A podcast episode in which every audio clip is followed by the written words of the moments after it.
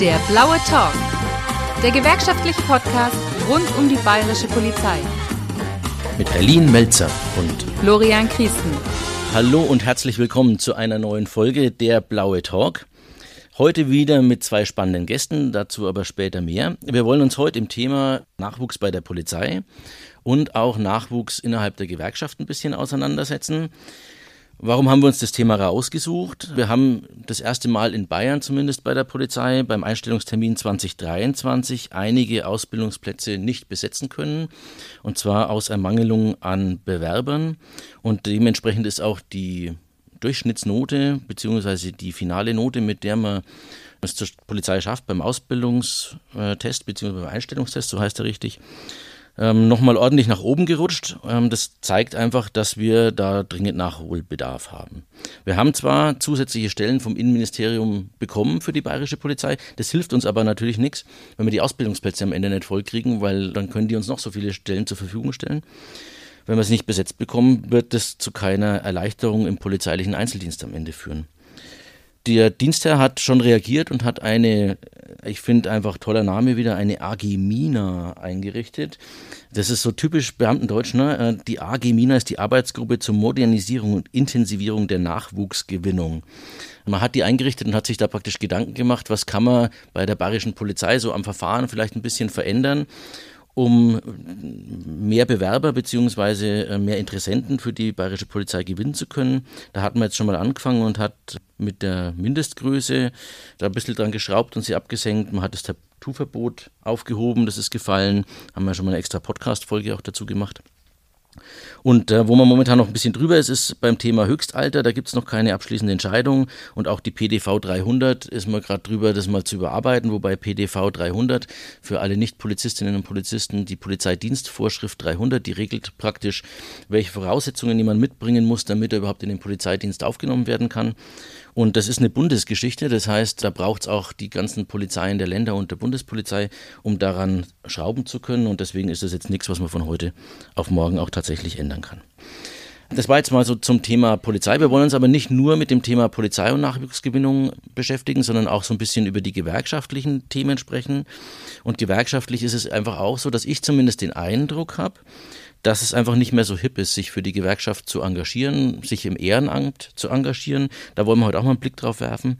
Ich kann aus meiner Warte heraus nur sagen, ich denke, man kann auch in der ehrenamtlichen Arbeit schon einiges für sich rausziehen und für sich persönlich mitnehmen. Ja, jetzt darf ich erstmal Hallo sagen. Ich bin heute auch wieder mit dabei und ich darf unsere beiden Gäste vorstellen. Und zwar haben wir einmal die Cassandra da.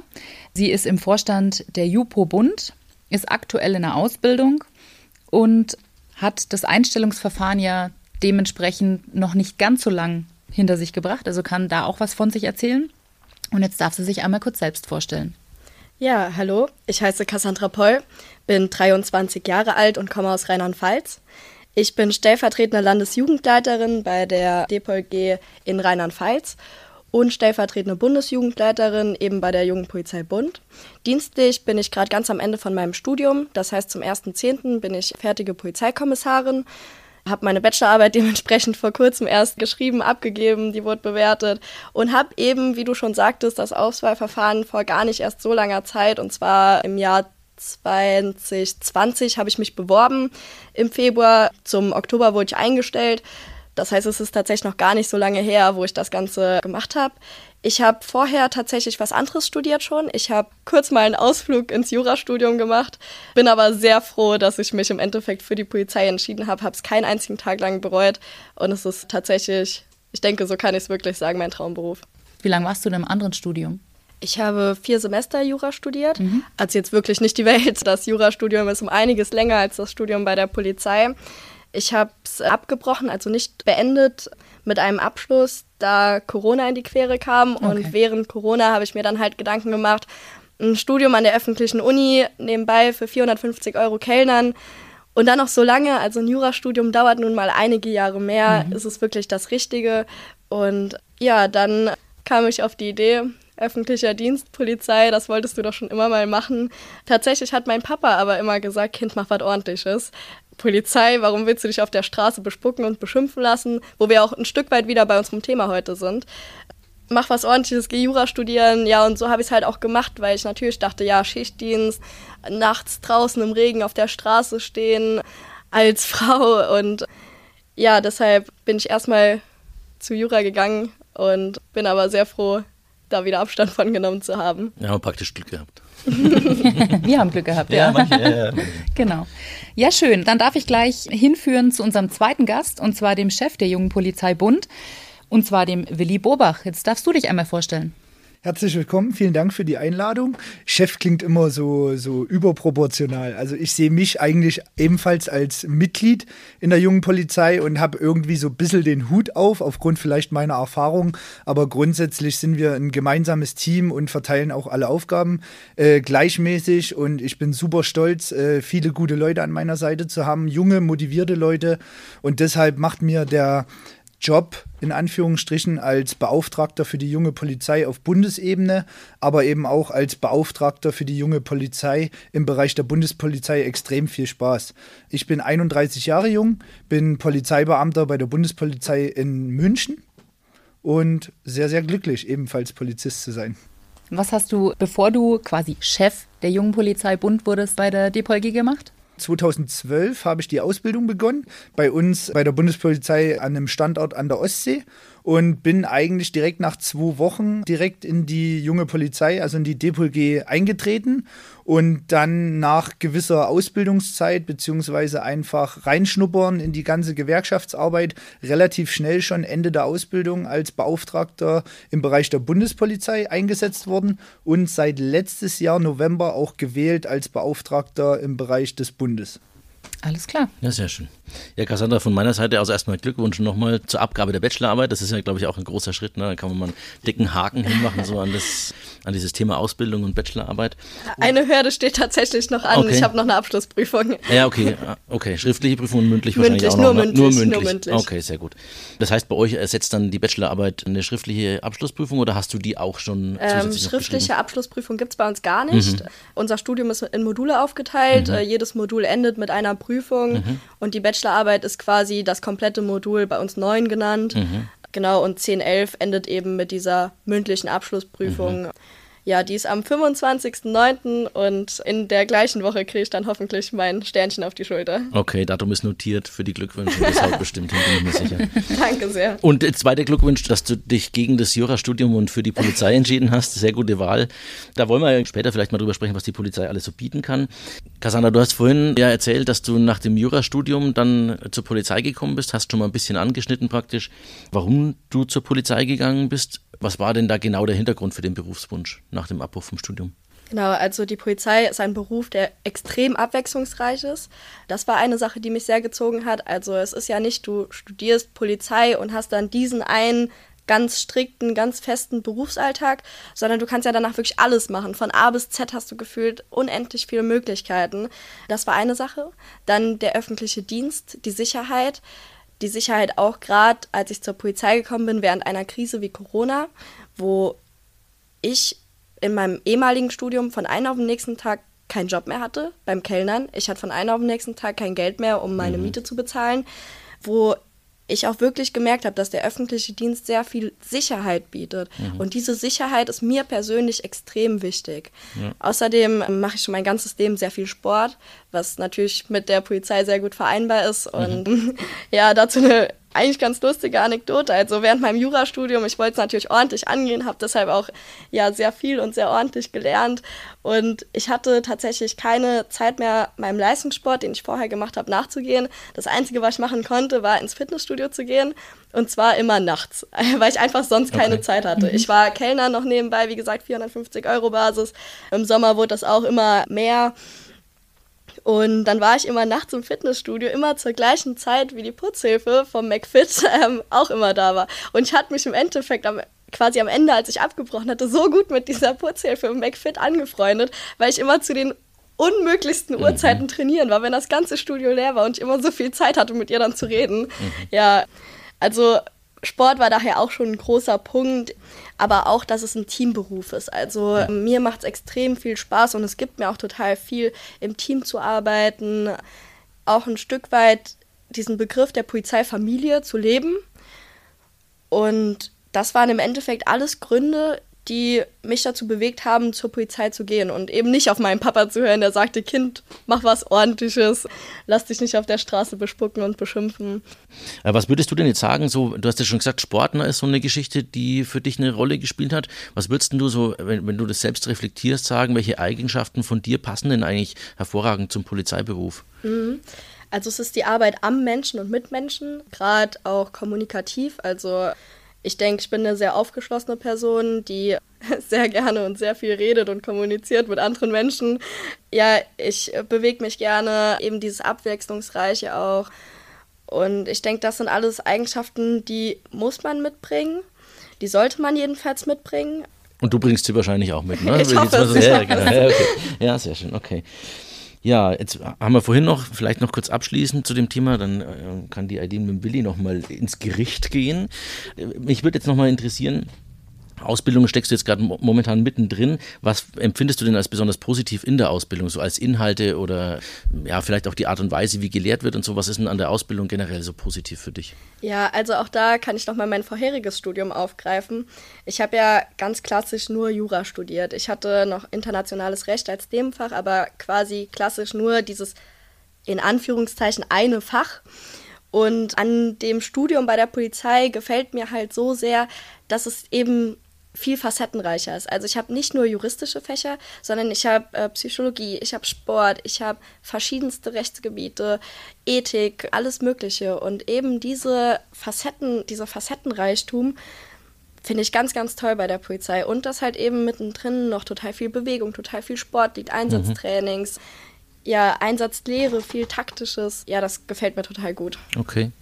Was würdest du sagen, welches Fach außer Sport liegt dir in der Ausbildung besonders? Tatsächlich die Einsatzlehre, da habe ich auch meine mhm. Bachelorarbeit drin geschrieben. Okay. Und Verkehrsrecht. Das okay. sind so meine Lieblingsfächer, würde ich mal behaupten. Ja, ist aber ganz cool. Eine Einsatzlehre ist ja praktisch eher so das äh, taktische auf dem Papier hin und her schieben von irgendwelchen Einheiten und so, ne? Planen von irgendwelchen Einsätzen oder halt, äh, wie reagiert man bei sich bei irgendwelchen Großlagen. Das Verkehrsrecht ist ja äh, schon sehr praxisnah, ne? also viel an, an der Kontrolle irgendwie orientiert. Was dürfen die, was dürfen sie nicht. Ja, spannend. Okay. Ja, Willi, jetzt kommst du ins Gericht, wie es der Kollege so schön gesagt hat. Ähm, wie du zur Polizei gekommen bist, hast du, glaube ich, vorhin noch nicht genau erörtert, nur dass du 2012 angefangen hast. Genau. Ähm, tatsächlich, äh, wie bei Cassandra, äh, spielte der Sport eine große Rolle. Und damals stand ich vor der Entscheidung, beim Leistungssport quasi etwas kürzer zu treten und dann ein Sportstudium zu beginnen. Und dann habe ich mir immer selber die Frage gestellt, wie verdienst du dann direkt im Studium oder beim Studium Geld? Hab auch viel mit meiner Familie drüber gesprochen, mit Freunden, jetzt mittlerweile auch Kollegen tatsächlich teilweise. Und dann sind, bin ich zu der Entscheidung gekommen, zur Polizei zu gehen, weil man halt Sport und das Finanzielle und die Sicherheit extrem gut vereinen kann. Also, du bist 2012 eingestellt worden an der Ostsee und bist mittlerweile hier unten in München angelangt. Das sind jetzt elf Jahre, die dazwischen liegen. Was hast du sonst gemacht und wo hast du dich rumgetrieben, dienstlich? Aktuell bin ich als Polizeitrainer im Bereich der Direktion München, also im komplett Bayern eingesetzt unterrichte da quasi Leute in der Fortbildung, also vor allem Leute als Personenbegleiter Luft, die Rückführung ausländischer Staatsangehöriger durchführen. Des Weiteren bin ich PE-Trainer, also unterrichte äh, Schießfortbildung oder Ausbildung und Einsatztrainings und spezialisiert bin ich jetzt noch im Bereich der polizeilichen Verhaltenserkennung, also zivile Observation und mhm. so weiter und so fort. Vorher war ich in einer geschlossenen Einheit, ähnlich dem USK bei der Bayerischen Landespolizei, mhm. mit Sitz in Bayreuth bzw. in Rosenheim und habe da meinen Dienst verrichtet. Du hast vorhin gesagt, dass du in der Ausbildung bereits zur jungen Polizei Depol G gekommen bist. Wie hast du dich überhaupt dann zur Depol G entschieden? Tatsächlich der Einsatztrainer, für mich derjenige, der am Anfang der Ausbildung über Wasser laufen konnte und quasi der Gottvater himself war, äh, war tatsächlich DPG-Mitglied und auch äh, engagierter Gewerkschafter. Und da der meine Hobbys Tischtennis spielen und Handball vereinbart hat, hat der mich eigentlich sofort gehabt und ich äh, musste gar nirgendwo anders mir irgendwelche Vorträge anhören, sondern bin direkt in die DPG eingetreten. Okay, und du bist jetzt ja die Jugendleitung und warum bist du in die Bundesjugendleitung gegangen? Warum ich in die Bundesjugendleitung gegangen bin? Gute Frage. ähm, tatsächlich war ich in der vorherigen Legislaturperiode schon als Stellvertreter eingesetzt weil es mir immer schon viel Spaß gemacht hat, mit Leuten aus dem gesamten Bundesgebiet irgendwie in Kontakt zu treten, Netzwerke zu bilden und einfach auch von vielen Leuten die Missstände teilweise zu erfahren, mhm. aber auch die positiven äh, Dinge, die in unserem Berufsalltag ja oft vergessen äh, werden, mhm. einfach ja. zu erfahren und natürlich auch Synergieeffekte zu nutzen. Denn äh, von der Landespolizei Bayern oder auch von der Landespolizei Berlin kann man die unterschiedlichsten Dinge mitnehmen und mhm. vielleicht für seinen Berufsalltag auch integrieren oder auch einfach mit in die Behördenschiene nehmen, um eventuell Verbesserungen anzuregen und so weiter und so fort. Mhm. Und dieser Austausch mit den Menschen und für Menschen ist natürlich Gold wert im Bereich der Gewerkschaftsarbeit. Okay, das war jetzt quasi eine gute Überleitung zu meiner letzten Frage in dem Blog. Was macht die junge Polizei eigentlich? Ja, die junge Polizei wird immer so als die Spaßvereinigung der DPLG gesehen, aber wir sind natürlich viel, viel mehr als das. Also wir treten natürlich auch mit den jugendpolitischen Organisationen in Konflikt oder in Gespräche natürlich. Wir veranstalten auch Blaulichtpartys, wie auch hier in München teilweise mit der Landespolizei Bayern immer zusammen. Wir führen Einsatzbetreuungen durch, wie zum Beispiel dieses Jahr Großveranstaltung 3. Oktober, also Tag der Deutschen Einheit in Hamburg, mit der Landespolizei Hamburg zusammen, also mit der DPG der Landespolizei Hamburg zusammen und machen natürlich auch viele verschiedene An Veranstaltungen im Bereich ähm, des Deutschen Beamtenbundes, die ja quasi unsere äh, Dachorganisation darstellen aber wir unterstützen natürlich auch bei den verschiedensten Neueinstellungen in den verschiedenen Standorten, wie bei euch hier zum Beispiel in Dachau oder Königsbrunn oder Sulzbach-Rosenberg. Mhm. Ähm, und diese Veranstaltung gibt es ja bundesweit. Bei jeder Länderpolizei wird ja irgendwann ein Nachwuchskommissar oder Polizeimeister, Meisterin eingestellt. Und solche Veranstaltungen unterstützen wir natürlich dann gern. Ah, okay. Da habe ich noch eine Nachfrage. Bei der JUPO ist ja so, man wird ja nicht Mitglied bei der JUPO, sondern man wird ja Mitglied bei der DPOLG. Äh, wann bin ich denn Mitglied bei der JUPO oder wann, wann gehöre ich zur JUPO? Gibt es da irgendwie eine Regelung dazu? Genau. Also bei der Jungen Polizei ist übrigens die älteste Nachwuchsorganisation in Deutschland bei der Polizei tatsächlich. Bist du bis 31, mhm. also bis du das 31. Lebensjahr vollendet hast, außer du hast eine Funktion, so wie ich oder Cassandra, dann darfst du bis 35 noch mitmischen. Jetzt wollte ich gerade sagen, da bist du aber gerade ein Messerschneider, aber jetzt hast du praktisch die, die, die Öffnungsklausel nochmal aufgemacht. Ja. genau deswegen bin ich in dieser Funktion, dass ich noch ein bisschen mitspielen kann. Ja, sehr schön. Ähm, und noch eine andere Frage, gibt es momentan irgendwie so, weil ihr, ihr betreut ja auch Themen, die praktisch speziell eben diese Altersgruppe dann betrifft, also Kolleginnen und Kollegen bis 35. Gibt es da aktuell so Themen oder ein Thema, wo ihr sagt, okay, das ist so ein Thema, das äh, haben wir gerade auf Bundesebene für die junge Polizei am Start? Also großes Thema war natürlich in der Vergangenheit jetzt die Besoldung. Ne? Mhm. Natürlich, weil ja verschiedenste Tarifverhandlungen äh, aktuell anstanden und so weiter und so fort. Ja. Aber auch immer wieder Missstände im Bereich Vereinbarkeit von Familie und mhm. Beruf. Mhm oder Ausstattungsgeschichten mhm. sind immer wieder Thema, Thema Tätowierungen, weil mhm. natürlich eine Vielzahl junger Kolleginnen und Kollegen mittlerweile tätowiert sind und einen Querschnitt der Bevölkerung abbilden. Ja. Also das sind so die Brennpunkte, sage ich mal, die uns natürlich auch beschäftigen. Aber natürlich auch Themen wie illegale Migration an den Grenzen, mhm. stationäre Grenzkontrollen, jetzt zum Beispiel im Bereich der Bundespolizei. Ne?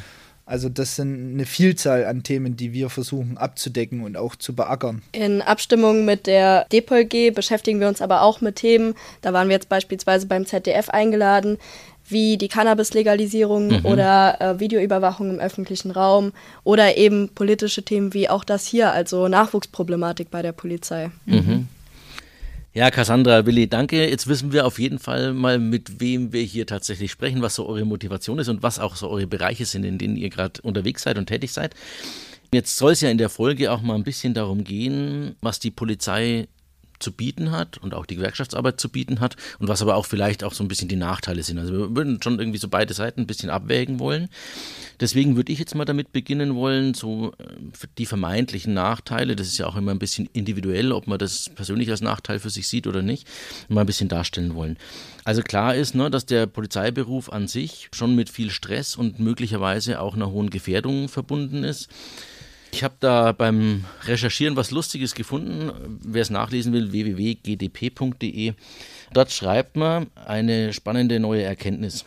Ich zitiere, das Kriminalistische Forschungsinstitut in Niedersachsen hat in einer EU-einmaligen Studie festgestellt, Achtung, jetzt kommt's, das Risiko eines Polizisten mit Tötungsabsicht angegriffen zu werden liegt erheblich über dem eines Durchschnittsbürgers. Da sage ich doch mal, da, da bin ich froh, dass es die Studie, diese EU-einmalige Studie gegeben hat. Ähm, da wäre man so von selber wahrscheinlich fast nicht drauf gekommen. Also klar ist es so, ne, dass man als Polizist, wenn man unterwegs ist, muss man halt einfach damit rechnen, dass man angegriffen wird. Wobei ich jetzt aus meiner persönlichen Erfahrung heraus sagen kann, äh, dass man eigentlich für solche Situationen auch gut ausgebildet ist und dementsprechend ja auch lernt, auch mit solchen Situationen äh, umgehen zu können. Was natürlich auch der Fall ist, ist, dass es emotional belastend sein kann, der Polizeiberuf. Man kriegt halt einfach so einen uneingeschränkten Blick auf die Gesellschaft, einen ungeschönten Blick vielleicht einfach auch und sieht, was halt irgendwie alles so passieren kann. Das fängt an bei Leichen, mit denen man zu tun hat. Das äh, geht weiter über Verwahrlosung von Kindern bis hin zur Kinderpornografie und keine Ahnung. Es gibt undenkbar viele Szenarien, wo man einfach mal so einen Blick in die Gesellschaft bekommt, den man sonst als Normalbürger in Anführungszeichen gesetzt vielleicht nicht bekommt. Was denke ich schon auch schwierig ist für den einen oder anderen, aber deswegen bin ich wieder bei dem Thema individuell, ist das Thema Schichtarbeit und unregelmäßige Arbeitszeiten. Das verkraftet der eine besser und der andere schlechter. Ich kenne Leute, die gehen in der Schichtarbeit dann irgendwann in Pension und ich kenne Leute, die schauen, dass sie möglichst nach fünf, zehn Jahren möglichst schnell aus der Schichtarbeit wieder rauskommen, um regelmäßige Arbeitszeiten im Sinne von 9-to-5-Job dann irgendwann haben. Ja, Thema Bürokratie und Hierarchie kann für den einen oder anderen vielleicht auch so ein Thema sein, ne, dass man sich das so vorstellt im öffentlichen Dienst und da gehört die Polizei halt einfach mit dazu, ein Staatsapparat. Äh, da laufen Entscheidungen vielleicht langsam und wenn man selber eigentlich innovativ unterwegs ist, dann kann es schon sein, dass einem der Dienstweg da manchmal einen Strich durch die Rechnung macht und die Wege halt einfach ein bisschen länger sind, als sie das normalerweise vielleicht bei einem innovativen Start-up wären. Und äh, was schon auch klar ist, ist, dass man, wenn man Polizist ist, äh, auch ein bisschen in der öffentlichen Kritik steht. Also der Beruf an sich, man persönlich vielleicht nicht, aber der Beruf an sich. Und wenn man sich dann im Bekannten- oder Freundeskreis, Familienkreis outet, in Anführungszeichen, dass man Polizist ist, Polizistin ist, dann kann es schon sein, ne, dass man dann vielleicht die eine oder andere negative Stimme zu dem Beruf hört wo ich jetzt sagen würde, ne, bei einem Handwerksberuf zum Beispiel, da wüsste ich jetzt nicht, wenn man jetzt sagt, ich bin Dachdecker, dass dann irgendjemand sagt, was, Dachdecker, so ein blöder Beruf. Die, die, Gefahr läuft man natürlich schon ein bisschen auch beim Polizeiberuf. Und vielleicht zu guter Letzt noch als Argument, was für den einen oder anderen auch schwierig sein kann, je nachdem, wie man individuell auch gestrickt ist, ist so der moralische Konflikt, in dem man stecken kann, gerade wenn man zum Beispiel bei einer Demonstration Corona-Maßnahmen Gegner, denke ich da dran zurück, dann einfach dort steht und die Versammlungsfreiheit dieser Leute gewährt gewährleisten muss, obwohl man vielleicht innerlich eine andere Einstellung dazu hat. Und das kann man natürlich übertragen auf viele andere Dinge. Wenn wir irgendwelche Versammlungen von irgendwelchen Parteien haben, zu denen wir uns gar nicht zugehörig fühlen, es hilft halt nichts. Am Ende des Tages gewährleisten wir die Versammlungsfreiheit und unterstützen ja weder im positiven noch im negativen Sinn die Demonstrierenden. Das sind so aus meiner Sicht so die Geschichten, die vielleicht schwierig sein könnten für einen potenziellen Bewerber. Habt ihr da noch irgendwie so, irgendein Thema, wo ihr sagt, na, das könnte schon auch noch schwierig sein oder Ergänzungen zu den Ausführungen, die ich gemacht habe? Weil dann würde ich dazu übergehen und würde sagen, okay, was kann denn die Polizei eigentlich bieten? Also klar gibt es eben diese negativen Punkte, aber was hat die Polizei denn eigentlich so Positives, was sie ja, einem Bewerber eben bieten kann, einem Potenzial? Die Cassandra hat es ja vorhin an einem sehr guten Beispiel gesagt. In ihrem Studium hat sie auf einmal keinen Job mehr gehabt weil die Sicherheit weggefallen ist durch die Corona-Pandemie, konnte sie nicht mehr kellnern gehen. Mhm. Und die Sicherheit bietet eben die Polizei. Bei uns ist keiner entlassen worden deshalb. Ja, ich würde auch sagen, so dieses Thema, ne, wenn du mal bei einer Dienststelle bist, klar, am Anfang ist es schwierig nach der Ausbildung, weißt du nicht so ganz sicher, wo du hinkommst. Aber wenn du da mal bist, dann bist du da ja mal hinversetzt. Ne? Dann weißt du auch safe, okay, das ist mein Arbeitsplatz. Theoretisch bietet das Beamtenrecht das natürlich auch die Möglichkeit, die Leute nochmal woanders hinzuversetzen, auch gegebenenfalls gegen deren Willen. Aber aus meiner Erfahrung heraus, weiß nicht, wie eure Erfahrung da ist, ich kenne keinen Fall, wo man das einfach so macht, ohne dass es halt irgendwie einen Grund gäbe dafür. Oder ist da eure Erfahrung irgendwie anders? Nein, also bei uns auch nicht. Gegen den Willen funktioniert es heutzutage eigentlich auch nur noch äh, ganz, ganz schwierig. Also da werden wirklich irgendwelche Naturkatastrophen oder ständig anhaltende schwere Schicksale vonnöten und äh, das funktioniert nicht. Also man findet eigentlich immer Mittel und Wege, zu seinem Wunschdienstort oder zur Wunschdienststelle zu kommen. Mhm. Und ich denke, was schon auch so ist, ne, Polizei gibt es halt einfach breit gefächert überall. Also du wirst halt einfach keinen Bereich finden, wo es keine Polizei gibt, weil wir die ja alle Bereiche abdecken müssen. Und von daher denke ich schon, klar ist das manchmal ein bisschen schwieriger, bis man vielleicht am Ende dort ist, wo man tatsächlich hin will. Aber man wird jetzt auch nicht die Situation haben, wie das vielleicht in der freien Wirtschaft passieren kann. Ne? Irgendein Standort wird geschlossen, denkt da irgendwie so an AEG oder sowas in der Vergangenheit in, äh, in Nürnberg und dann ist man irgendwie gezwungen, komplett woanders hinzuziehen oder halt den Arbeitgeber zu wechseln. Also ich denke auch sowas, davor ist man im öffentlichen Dienst, insbesondere nochmal bei der Polizei, schon auch gefeit. Definitiv. Ja. Ja, was fällt euch noch so ein? Was kann die Polizei noch so bieten? So an positiven Dingen? War es das schon? Stabilität? Nein, also ich schätze am meisten ähm, im Beruf äh, des Polizisten oder der Polizistin die Flexibilität. Mhm. Also wie du schon gerade angesprochen hast, jeder Beamte von uns oder auch Tarifbeschäftigter oder Verwaltungsbeamte kann seine Nische finden. Also es ist jetzt nicht jeder der Verkehrspolizist, es ist nicht jeder der derjenige, der in die SE-Verwendung geht, also spezialisierte Einheiten, sondern wir haben ja unzählige Möglichkeiten, den Dienst am Schreibtisch, sage ich mal, zu verrichten, also eher im Bereich der Analyse oder Videotechnik, im Bereich der Kriminalistik können wir arbeiten, aber wir können natürlich in geschlossenen Einheiten den Superhelden spielen in gewisser Weise, aber auch zum Diensthundewesen, Reiterstaffel, ähm, Helikopterfliegen, also dem ist ja keine Grenze gesetzt irgendwo. Und das ist meiner Meinung nach der attraktivste Punkt. Und im Vergleich zur freien Wirtschaft musst du dich nie neu bewerben, also du brauchst nie Angst haben um deinen Arbeitsplatz, sondern schaust dir das an, bereitest dich vor oder auch eben nicht und versuchst dann dort hinzugehen und dir werden Möglichkeiten gegeben. Also du musst dich schon bewerben und musst es dann auch schaffen gegen etwaige Gegner in Anführungsstrichen, aber du verlierst deinen ursprünglichen Genau, äh, also du fällst genau. weich in Anführungsstrichen. Richtig. Ja, Na, ich finde auch, bei, das ist ja praktisch im weitesten Sinn, kann man sagen, auch so ein bisschen Karrieremöglichkeit. Ne? Zum einen natürlich sich die Tätigkeit zu überlegen, aber vielleicht auch den Aufstieg innerhalb der Polizei. Das passt da, finde ich, thematisch auch ganz gut dazu. Da muss man auch sagen, es ist schon auch nicht selbstverständlich, ne, dass man, wenn man innerhalb der Polizei, zumindest ist es in Bayern so, das kommt immer darauf an, wie die Länderpolizei ein bisschen gestrickt ist. Aber bei uns ist ja auch so, du machst den Einstieg in der zweiten Qualifikationsebene, beziehungsweise das, was in vielen Polizeien noch mittlerer Dienst heißt. Und dann hast du natürlich intern die Möglichkeit auch aufzusteigen in bei uns dritte Qualifikationsebene oder in den gehobenen Dienst und hast dann den Luxus, dass du während dieses diesem Studium dein, deine Bezüge weiter bekommst. Also das, was du vorher halt an Bezügen bekommen hast, äh, das bekommst du weiter und das ist schon auch ein großer Luxus, ne?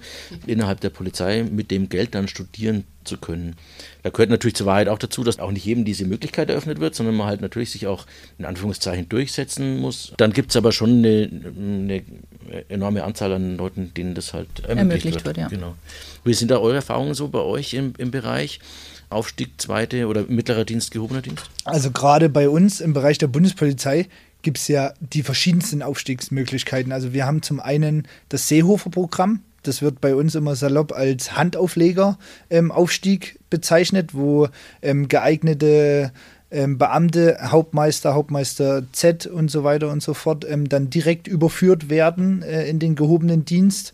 Dann haben wir einen halbjährigen Praxisaufstieg, bedeutet, dass bei uns ein halbes Jahr im Endeffekt nochmal auf die Schulbank gegangen wird. Dann ist man aber nur eingeschränkt verwendungsfähig, also nur bis zu einem bestimmten Dienstgrad im gehobenen Dienst und nur bestimmte Funktionen. Und dann gibt es eben, wie gesagt, das vollwertige Studium, also vollwertiger Aufstieg über zwei Jahre und zwei Monate, wo du unbegrenzte Ämterreichweite hast. Aber wie gesagt, für Rheinland-Pfalz wird Cassandra wahrscheinlich ja. was sagen. Genau, in Rheinland-Pfalz sieht das anders aus. Wir haben keinen mittleren Dienst. Bei uns geht es los mit dem dritten Einstiegsamt, also dem gehobenen Dienst. Aber natürlich hat man da, man steigt dann nach dem Studium eben als Polizeikommissar ein, hat ähm, ja alle Türen, alle Möglichkeiten offen für verschiedene ja, Weiterbildungsmöglichkeiten bzw. Führungsverwendungen. Und dann steht quasi im Endeffekt, wenn man das möchte, auch der Weg zum höheren Dienst offen. Da sind ja keine Grenzen gesetzt. Ja, da kann man eigentlich sagen, du steigst in der zweiten Qualifikationsebene in den Streifenwagen ein und gehst als Polizeipräsident in Pension. So, ne? das, also theoretisch, ja, denk, theoretisch denkbar, unser, bei unserem letzten Polizeipräsidenten war es sogar so. Ne? Der hat im Prinzip im Streifenwagen 2 QE, also damals mittlerer Dienst angefangen und ist Polizeipräsident in Pension. Ja, Baden-Württemberg, um die Polizei attraktiver zu gestalten, fährt jetzt folgenden Weg. Die, du wirst, wenn du fertig bist nach dem Studium, mit A10 als Oberkommissar direkt eingestellt. Mhm. Das ist auch eine Neuerung, die es bei uns so nicht gegeben hat. Mhm. Tatsächlich. Also wer das mal nachlesen will, die Besoldungsgruppen A10, ne, da kann man gerne äh, einfach mal googeln und mal schauen, was dann tatsächlich Geld da am Ende runterfällt. Also es ist im Prinzip so, dass man halt in verschiedene Besoldungsgruppen eingestuft ist.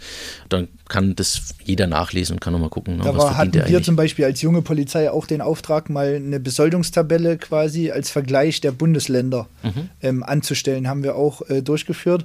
Und tatsächlich ähm, sind da erhebliche Unterschiede auch, was die Besoldung als Anwärter, Anwärterin betrifft, zum Augenschein gekommen. Ist das ein öffentlich zugängliches Dokument? Wo gibt es das? www? Ähm, jungepolizei.de. Ja, okay, ja, sehr gut. Also wen das interessiert, der kann da gerne mal nachlesen und mal auf die Homepage gucken.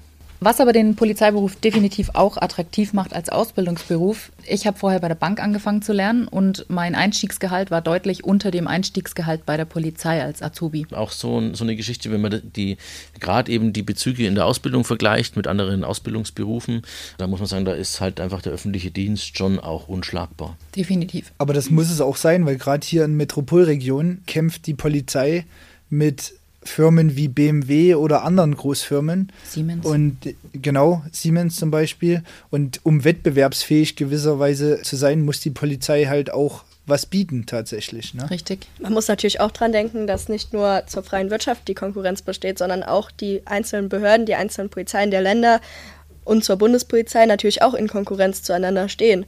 Und wenn beispielsweise ein Nachbarbundesland äh, wie Baden-Württemberg von Rheinland-Pfalz jetzt mit A10 einstellt, und ich immer noch in Rheinland-Pfalz Anwärter A9 bin und so jetzt ab Oktober auch eingestellt werde, das ist natürlich auch ein großer Unterschied, wo man sich natürlich auch überlegen könnte, nehme ich die paar Kilometer in Kauf. Bundespolizei müsste ich ja noch nicht mal zu weit fahren, um halt da ähm, andere Verdienstmöglichkeiten oder auch die freie Heilfürsorge zu haben. Richtig. Weil da kann man sich als Gewerkschafter ja nur wünschen, ne, dass irgendjemand anfängt und das dann praktisch wie ein Lauffeuer sich verbreitet und die anderen Bundesländer sagen, oh, da müssen wir nachziehen, weil das hätte ja am Ende einen Benefit dann für alle Beschäftigten. Was ich einfach auch nochmal ansprechen wollen würde, ist so das Thema soziale Verantwortung und Sinnhaftigkeit des Berufs, weil wir haben vorhin ja schon mal oder ich habe vorhin schon mal auch drüber gesprochen, dass man ja auch so in Bereiche der Gesellschaft reinblicken kann und muss, in die man sonst halt keinen Einblick bekommt. Ich denke aber, darin liegt auch eine Chance, einfach zu sagen, okay, gerade in den Bereichen, in denen es einfach in der Gesellschaft schwierig ist, da kann ich auch was bewirken mit meiner Arbeit und mit meiner Tätigkeit und auch im Umgang vielleicht, wie ich dann mit dem polizeilichen Gegenüber, mit den Betroffenen halt irgendwie umgehe. Und ich denke schon, dass der Polizeiberuf ein Beruf ist, wo man sich selber einfach echt gut verwirklichen kann und vielleicht einfach seine, seine eigenen Moralvorstellungen auch gut umsetzen kann. Ein wichtiger Punkt, der meiner Meinung nach auch nicht zu vernachlässigen ist, sind die sozialen Leistungen im Bereich der Krankenversicherung etc. Also es gibt ja einige Länder bzw. die Bundespolizei, die freie Heilfürsorge anbieten für ihre Beschäftigten. Mhm. Es gibt Bundesländer, die Beihilfe berechtigt sind und es gibt Bundesländer, wo man sich dann nach der Ausbildung oder nach dem Studium privat versichern muss, was natürlich mhm. dann auch wieder abzüglich bei der Besoldung wirkt natürlich. Aber nichtsdestotrotz ein großer Effekt für die Polizei ist zum einen auch, dass man bei bestimmten Krankheiten, Krankheitsverläufen, wenn man ausfällt aus dem Dienst, natürlich weiterhin die Bezüge bekommt mhm. und nicht wie in der freien Wirtschaft teilweise dann auf 60 Prozent oder ähnlichem äh, runterfällt. Ne? Ja, oder und, wie unsere Tarifbeschäftigten, ne, bei denen ist ja auch so. Genau, und heutzutage muss man sich dann schon, alles wird teurer, Inflation etc., die Gedanken machen, ob das auch ein Effekt ist, der dann für die Polizei spricht natürlich. Mhm. Cassandra, wie ist das bei dir, Rheinland-Pfalz? Wie sind da deine Erfahrungen? Ja, also in Rheinland-Pfalz ist es so, ich bin 50 Prozent Beihilfe berechtigt, bin ansonsten eben privat krankenversichert, habe keine freie Heilfürsorge. Mhm. Und natürlich ist das ein Minus im Vergleich zu anderen Polizeien, die natürlich auch miteinander in Konkurrenz stehen. Ich habe am Ende vom Monat eben deutlich weniger auf dem Konto, mhm. wenn ich noch meine private Krankenversicherung bezahlen muss, als wenn ich im Nachbarbundesland, beispielsweise Nordrhein-Westfalen, freie Heilfürsorge hätte. Ja. Ja, das, dieses Thema Krankenversicherung ist natürlich einfach auch ein bisschen umstrittenes Thema, gerade beim Thema Bürgerversicherung. Ne? Da gibt es ja auch sehr unterschiedliche Meinungen. Ich denke, klar, es ist so, ne, finanziell ist es mit Sicherheit ein Nachteil. Ich kann auch aus meiner Warte heraus sagen, ähm, ich habe drei Kinder und bei drei Kindern die Beihilfegeschichten zu machen und Krankenversicherung. Man muss ja praktisch immer in beiden Bereichen dann, also in Bayern ist es auch so geregelt, das vielleicht noch zur Ergänzung, dass wir auch äh, die Hälfte, je nachdem, manchmal 70 Prozent Beihilfesatz haben und den Rest privat versichern müssen, aber im Prinzip immer zwei Träger haben, die die Kosten tragen und bei beiden man diese Rechnungen einreichen muss. Und das ist schon ein ganz schöner Aufwand, ne? bis man dann die ganzen Rechnungen da eingereicht hat, den Überblick behält, was Thema ist wo. Bürokratie. Ja, auch, auch dann halt irgendwie den Überblick zu behalten, wer hat wie viel erstattet und was ist nicht erstattet worden und warum und muss man vielleicht nochmal irgendwie nachfragen und so. Also ist schon auch ein bisschen kompliziert. Meine aber auch, das hebt sich vielleicht mit den Vorteilen auch wieder auf, die man halt als Privatversicherter dann hat. Oder wie ist es bei dir, Eileen? Ist ähnlich wie bei dir. Und ähm, durch die Digitalisierung, jetzt zum Beispiel mit Autega, dass du alles übers Handy abfotografieren kannst, geht die Einreichung auch schneller. Wobei ich zum Beispiel, ähm, wenn ich jetzt an meine Schwangerschaft zurückdenke, haben meine Mädels damals, mit denen ich zusammen schwanger war, gesagt, hey, frag doch mal bei deiner Krankenkasse nach, das Pilates, was wir hier zusammen machen, was geburtsvorbereitend ist, äh, das wird von unseren Krankenkassen übernommen. Die waren aber alle gesetzlich krankenversichert. Und dann hieß es bei mir, als ich angerufen habe, nee, präventive Maßnahmen werden von der privaten Krankenversicherung ähm, per se nicht übernommen. Also bei sowas hast du dann Nachteile. Und was, glaube ich, zum Thema Sozialleistung auch noch ein bisschen dazu gehört, ist das Thema Pension. Wo ich auch sagen würde, das ist halt so äh, aus den hergebrachten Grundsätzen des Berufsbeamtentums, das Alimentationsprinzip. Ich will jetzt da gar nicht zu tief einsteigen, aber es ist halt so, dass der Dienstherr im um in der Umkehr, dass wir halt das Dienst- und Treueverhältnis haben, auch dazu verpflichtet ist, uns vernünftig zu alimentieren. Und das geht halt über den normalen, über die normale Dienstzeit hinaus bis in die Pension. Und deswegen kann man schon auch sagen, dass man eher nicht Gefahr läuft, dass man dann hinterher dasteht und keine vernünftig hohe Pension hat, sondern der Dienstherr dafür Sorge tragen muss, dass du eben auch mit der Pension, die du bekommst, dann noch vernünftig leben kannst.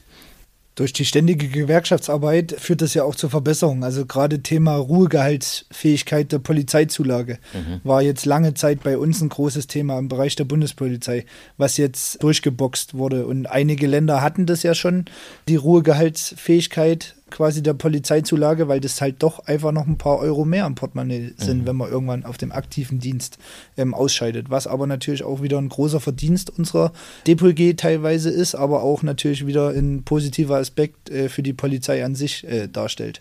Ja, schön. Jetzt haben wir uns mal ein bisschen unterhalten über so die potenziellen Nachteile und auch Vorteile, die die Tätigkeit im Polizeiberuf so mit sich bringen können. Jetzt würde ich mal den Switch machen und würde gern mal über das Thema Ehrenamt sprechen wollen. Ja, ich bin ja selbst Ehrenamtsmitglied und bin da auch tätig und ähm, nicht nur hier bei der DPOLG, sondern auch im Sportverein und bin da auch aktiv.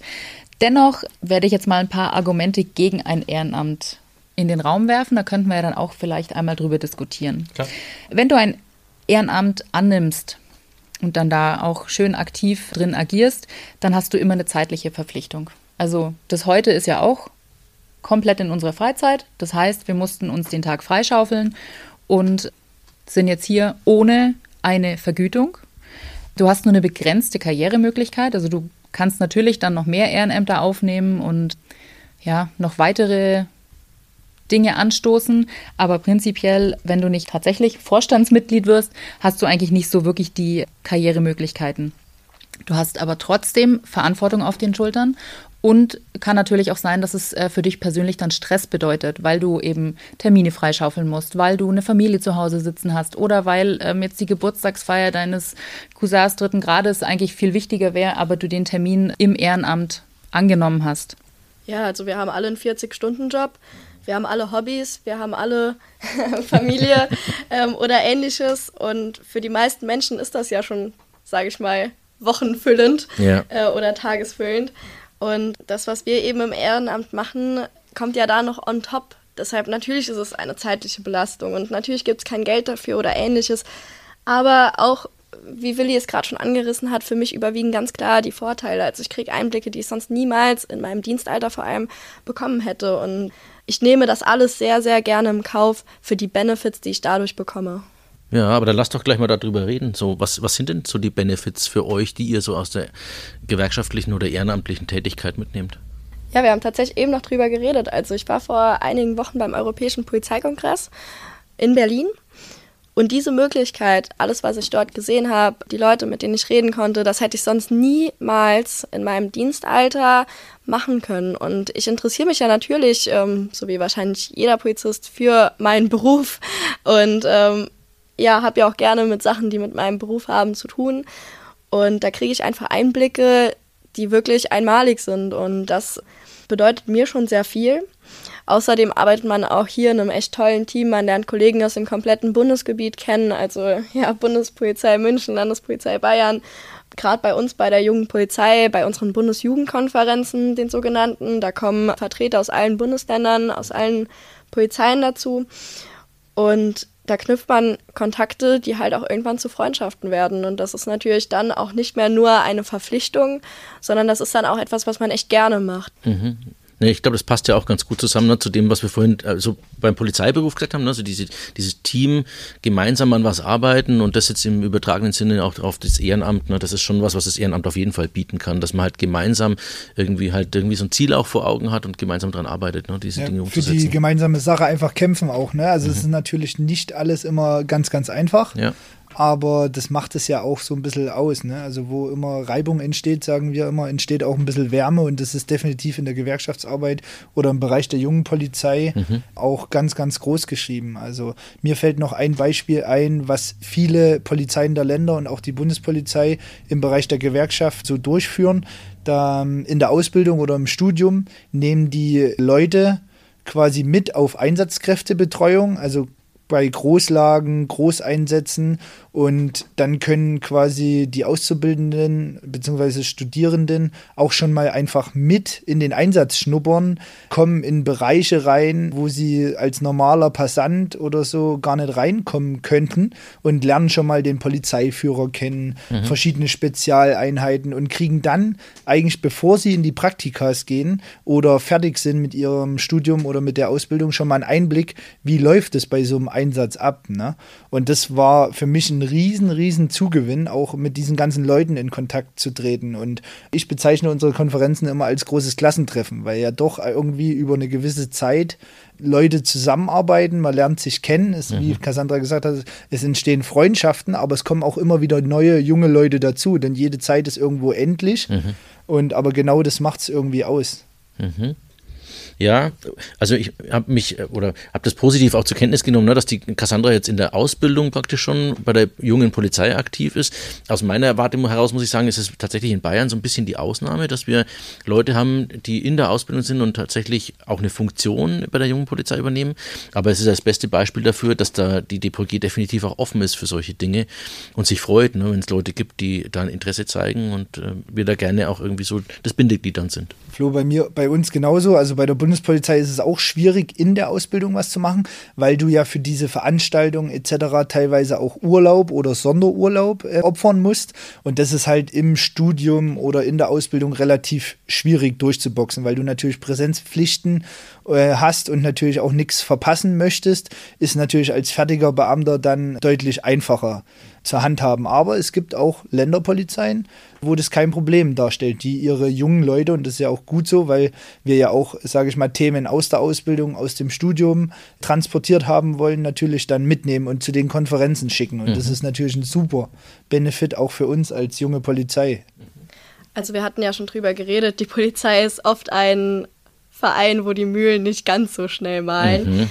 Und daher ist es ja das, was wir heute oder jetzt beschließen, worüber wir jetzt reden, ist ja genau die Zukunft, also meine Zukunft, meine dienstliche Zukunft, die wir jetzt gestalten. Und deshalb ist es halt für mich wichtig, sich zu engagieren in einer Gewerkschaft, da ich halt eben meine dienstliche Zukunft mitgestalte. Und ich liebe meinen Beruf und genau deshalb will ich ja auch was dafür tun, dass es der beste Beruf auch gegen Konkurrenz sich durchsetzen kann, dass es einfach ein Beruf ist, den man gerne wählt und den man auch wählen kann, weil es eben die richtigen ja, Argumente bietet gute Besoldung, gute Arbeitszeiten, gutes Arbeitsklima, um nur ein paar aufzuzählen. Ja, sehr schön. Ähm, Willi, noch eine Frage. Du hattest vorhin im Zwischengespräch mal äh, den Dr. Werner Diebal erwähnt und hast erzählt, dass ihr mit dem was gemacht habt. Äh, magst du mal erzählen, was ihr da gemacht habt? Genau. Ähm, zu Zeiten Corona waren ja Präsenztreffen quasi nicht möglich und dann haben wir uns als junge Polizei überlegt, was machen wir? Digital natürlich über Teams oder ähnliche Inhalte, aber bei unseren Treffen natürlich soll immer auch irgendwie inhaltlich gearbeitet werden oder ein Benefit für denjenigen der da dann teilnimmt, entstehen. Und wir hatten eben einen Rhetoriker, also Werner Diebal, eingeladen, der quasi Coachings anbietet im Bereich der Kommunikation, Argumentation und so weiter und so fort. Und der hat sich dann digital zu unserer Konferenz dazugeschaltet und hat eben die jungen Kolleginnen und Kollegen einfach mal aufgegleist, wie man argumentieren kann bei so einer Neueinstellung. Was erzähle ich? Wie ist mein Auftreten? Mimik, Gestik und so weiter und so fort. Und es war natürlich auch ein super Einstieg für junge Funktionäre, aber natürlich auch für ältere Kolleginnen und Kollegen, die einfach an ihrem Sprachgebrauch etwas ändern müssen oder so, weil keiner wird als Profi geboren und ich glaube, da haben wir alle noch Verbesserungsmöglichkeiten. Und auch natürlich in Bezug auf den dienstlichen Alltag kann uns das was nützen, um da einfach sprachgewander oder im Sprachgebrauch einfach uns noch mehr zu fokussieren oder zu verbessern. Mhm. Das heißt aber auch, das Ehrenamt bietet praktisch einfach auch die Möglichkeit, ne, seine persönlichen Fähigkeiten und Fertigkeiten so ein bisschen weiterzuentwickeln, die man ja dann auch im beruflichen Alltag gut brauchen kann. Also ich denke jetzt mal so auch noch so ganz klein gedacht, ne, wenn man sagt, okay, das erste Mal irgendwie bei der jungen Polizei, ich bleibe jetzt einfach mal bei Bayern, man ist da in der Runde, ne, und dann klar ist es am Anfang vielleicht auch eine Überwindung in der Runde, wo man die Leute nicht kennt, einfach auch mal einen Redebeitrag zu haben. Und so Step by Step, ne, hat man da die Möglichkeit, einfach sich auch an diese Situation zu gewöhnen, um dann im Idealfall in in der dienstlichen Verwendung vielleicht einfach auch besser bestehen zu können in solchen Situationen, in vergleichbaren Situationen, als das vielleicht jemand anders kann, der diesen Benefit nicht hatte ne, in der Gewerkschaft, ja. das gepusht zu bekommen. Auf jeden Fall. Also ich kann mich noch an mein erstes Seminar in München erinnern. 2015 war ich, glaube ich, das erste Mal dabei. Im Bereichen der Beppo waren wir bei euch eingeladen. Und natürlich äh, geht dir irgendwie der Po auf Grundeis, wenn du dann das erste Mal über die Missstände in deiner Behörde äh, erzählst oder auch über die positiven Aspekte in deiner Behörde. Aber du wirst halt relativ schnell ähm, aufgenommen. Und äh, mein erster Stellvertreter tatsächlich hat sich damals 2015 mit mir das Zimmer geteilt und wir sind heute noch zusammen und pflegen eine intensive Freundschaft. Mhm. Ähm, Cassandra, du hast jetzt vorhin auch nochmal irgendwie gesagt, dass mit diesem äh, europäischen Polizeikongress in Berlin, habe ich es richtig gesagt, ja? Genau, ja, der ja. Europäische Polizeikongress, also quasi eine Messe, wo äh, europaweit alle möglichen Akteure, die mit Polizei zu tun haben, dieses Jahr tatsächlich viel, was ums Thema Digitalisierung sich gedreht hat, zusammenkommen, ja, ihre einzelnen Stände, wie eben bei so einer Messe typisch, äh, haben. Genau, das war im Mai, meine ich, in Berlin. Mhm, ja, aber das ist ja auch super das ist ein schönes Beispiel, dass man da halt auch perfekt netzwerken kann. Also ich, ich finde, in meiner jetzigen Arbeit, ich bin jetzt Personalrat, ist Netzwerk halt so unglaublich wichtig, weil du halt irgendwie einfach auch wissen musst, wir wissen ja auch nicht alles, ne, aber wichtig ist zu wissen, wen kann man fragen, wer hat da Ahnung davon und da ist halt das Netzwerk unglaublich wichtig und das ist natürlich super, ne, wenn du das dann auf europäischer Ebene irgendwie auch noch hinkriegst, ne, dass man dann irgendwie da mit Leuten in Kontakt tritt. Wir haben über Social Media so auch das eine oder andere Netzwerk im Ausland wo du sagst, okay, da kannst du auch mal Vergleiche ziehen. Ne? Wie läuft es in anderen Bundesländern, wie läuft es im Ausland? Das ist natürlich schon auch ein großer Benefit. Absolut. Kontakte schaden nur dem, der sie nicht hat. Und gerade durch Gewerkschaft lernt man Leute aus dem ganzen Bundesgebiet kennen. Man weiß, wen man anrufen kann. Der Kontakt ist ja auch immer sehr persönlich, sehr locker. Also ich kann vielleicht auch mal eine dumme Frage stellen. Und ja, das ist natürlich auch was, was sehr positiv herauszustellen ist. Und ein Bett oder Schlafplatz in ganz Deutschland hat man auch immer. ja, stimmt. Ja, sehr schön. Ähm, wir hatten vorhin auch nochmal beim Thema Polizeiberuf, da kann man vielleicht auch nochmal die, die Parallele ein bisschen ziehen ähm, zu dem Thema soziale Verantwortung und Sinnhaftigkeit gehabt. Und ich finde, auch in der Gewerkschaft ist es einfach so, dass man schon einfach einen Beitrag zur Gemeinschaft halt leisten kann durch seine Arbeit. Also klar gilt es auch im Kindersportverein, zweifellos, aber halt auch für die Gewerkschaft, weil es schon so ist, dass es einfach viele Themen gibt, die die Kolleginnen und Kollegen berühren, die aber im dienstlichen Kontext aber auch nicht immer die Möglichkeit haben, ähm, halt irgendwie ihre Kritik offen zu äußern. Nach außen hin schon gar nicht, ne, weil es ähm, auch dienstrechtlich relevant sein kann, wenn man Kritik gegenüber dem Dienst dann in der Öffentlichkeit ähm, kundtut. Und von daher denke ich, braucht es da schon auch sowas wie eine Gewerkschaft, die halt die Möglichkeit hat, das zu tun. Und dann kann man durch seine Arbeit im übertragenen Sinne auch was für die Gemeinschaft tun. Ja, jetzt haben wir gerade darüber gesprochen, was die ehrenamtliche Tätigkeit, insbesondere natürlich auch innerhalb der DPG, so bieten kann. Wir haben vorhin darüber gesprochen, was die Polizei, der Polizeiberuf so Positives bieten kann. Wir nähern uns langsam dem Ende dieses Podcasts. Willi, nochmal die Frage an dich, wenn du so in zwei, drei Sätzen jetzt nochmal beschreiben müsstest. Was macht die JUPO aus und was ist der große Benefit für jemanden, der in der JUPO mitarbeitet?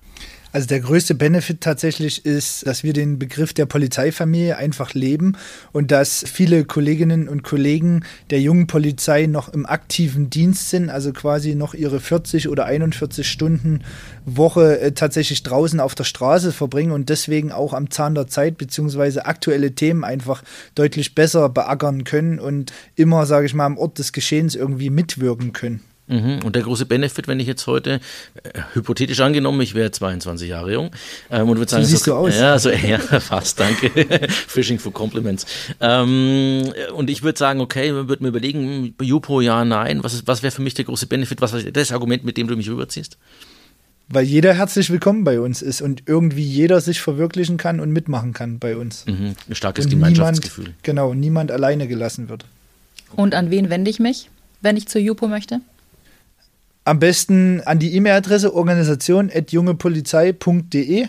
Da werden dann Cassandra, ich oder andere aus unserem Team einfach die Mail so schnell wie möglich beantworten. Mhm. Und dann kommt man natürlich immer zusammen, wie die weiteren Schritte sind, wo man sich engagieren kann, wo man mithelfen kann und so weiter und so fort. Aber natürlich auch gern Kritik äußern kann, wenn irgendwas mhm. nicht so läuft.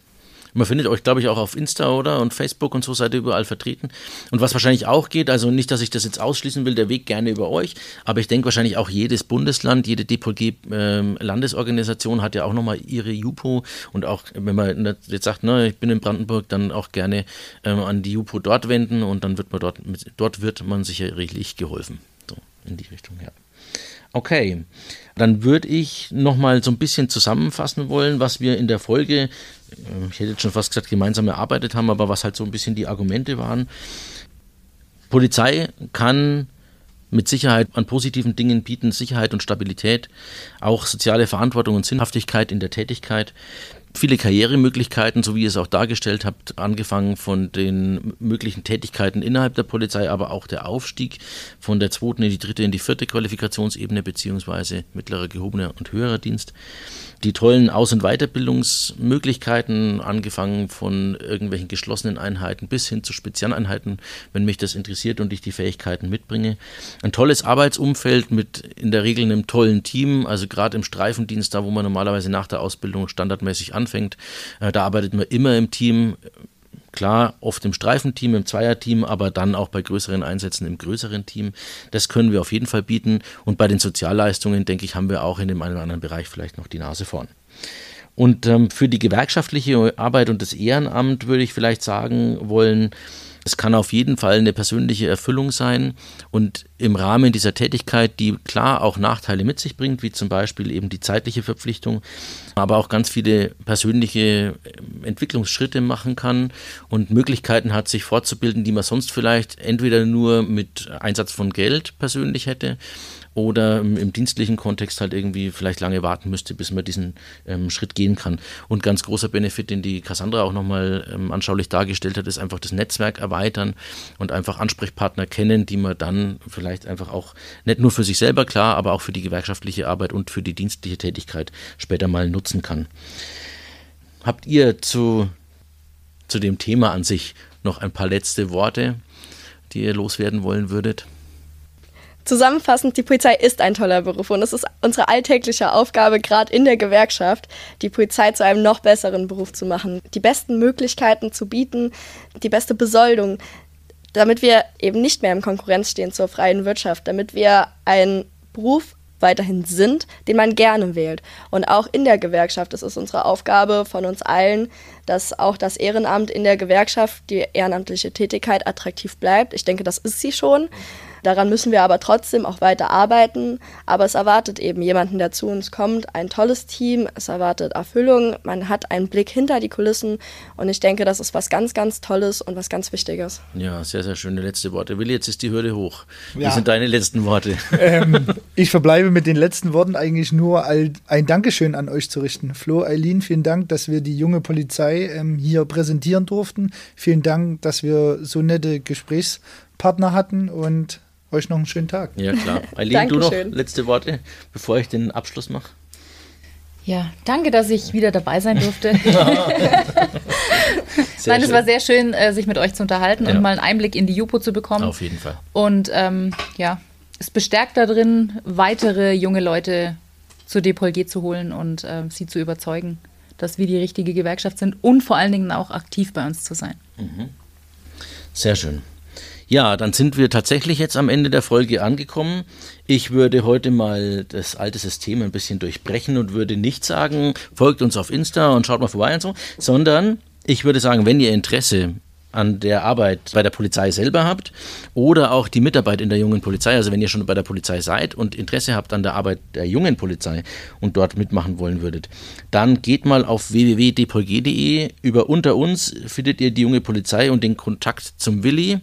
Und die junge Polizei ist auch auf Insta vertreten unter junge Polizei dpolg beziehungsweise per Mail, wenn ich das richtig recherchiert habe, kontakt.jungepolizei.de.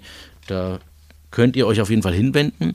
Und ich denke, Willi, Cassandra und äh, den, euer Team ne, wird auf jeden Fall dann den richtigen Ansprechpartner für die Anfrage wissen und das entsprechend weiterleiten.